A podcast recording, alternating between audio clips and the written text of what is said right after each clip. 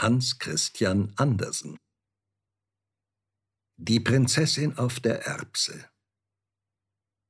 Es war einmal ein Prinz, der wollte eine Prinzessin heiraten. Aber es sollte eine wirkliche Prinzessin sein. Da reiste er in der ganzen Welt umher, um eine solche zu finden. Aber überall war da etwas im Weg.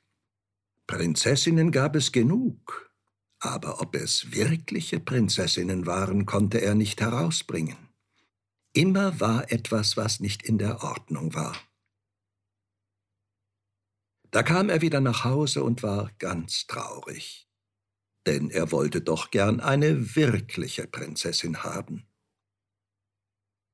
Eines Abends zog ein furchtbares Wetter auf. Es blitzte und donnerte. Der Regen stürzte herunter. Es war ganz entsetzlich.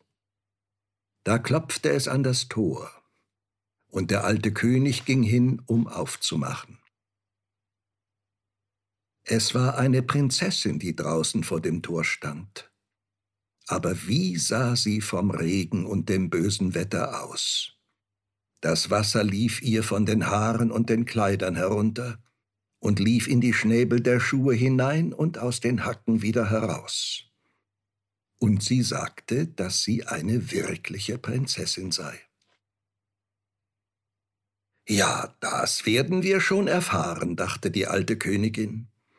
Aber sie sagte nichts, ging in die Schlafkammer, nahm alle Betten ab und legte eine Erbse auf den Boden der Bettstelle.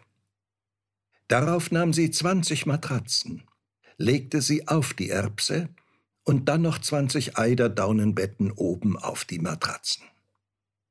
Da sollte nun die Prinzessin die ganze Nacht liegen. Am Morgen wurde sie gefragt, wie sie geschlafen habe. Oh, schrecklich schlecht, sagte die Prinzessin. Ich habe meine Augen die ganze Nacht nicht geschlossen.